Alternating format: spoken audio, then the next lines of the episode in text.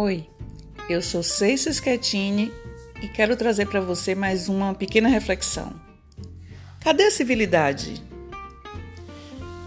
Observando o comportamento das pessoas em atuações corriqueiras aqui e acolá, fico a me perguntar: para onde foi a civilidade, meu povo?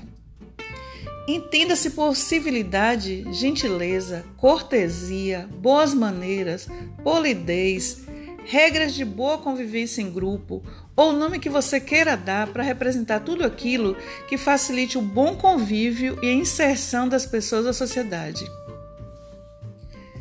Eu acho que deveria ter um, um aulas de civilidade nas escolas, porque definitivamente esse é um artigo que está faltando. Há quem diga que tudo isso é detalhe, frescura, que está muito fora de moda que atual mesmo é cada um fazer e dizer o que lhe dá na telha, sem quaisquer tipo de amarras. É proibido proibir, dizia um antigo refrão, e nada que nos incomode pode ser praticado. Não podemos ser tolhidos em nada. Vivemos num mundo de faz de conta, de aparências, cada vez mais frágeis.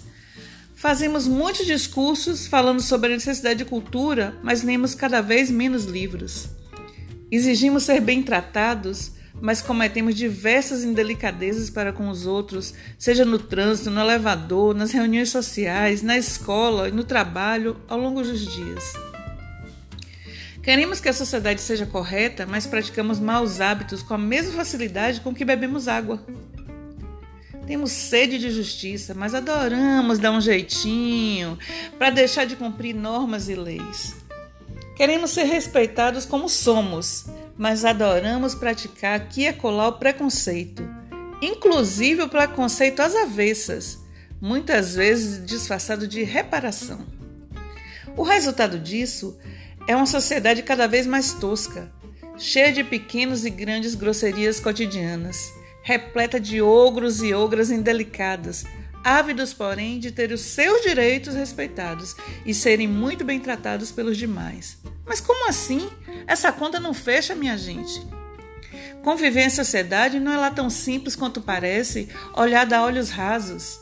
E se todo mundo fizer apenas o que quer, sem se importar com ninguém, isso vai resultar em muito mais situações desagradáveis e muito mais estresse, item sempre desnecessário nos nossos dias.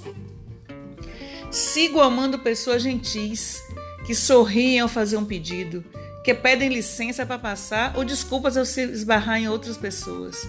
Adoro gente que se oferece para ajudar a carregar pacotes, para pegar um copo de água fresca, ou que seguram a porta para outras passarem. Vale lembrar que muitas vezes prestamos mais atenção em como as coisas foram faladas do que no que efetivamente foi dito. A forma de dizer ou agir muda tudo. Então, por favor, gentileza, muito obrigada, de nada. Deixe que eu faça para você. Pode ir que eu tomo conta. Sempre serão frases e atitudes bem-vindas e nunca cairão de moda. A palavra cafona pode até soar cafona e datada, mas cafonice mesmo é ser grosseiro, agindo de forma tosca, achando que isso é moderninho e descolado. Se você está nessa pegada, saiba que o conjunto da obra não é bacana para conviver em sociedade. Pense nisso. Um beijo.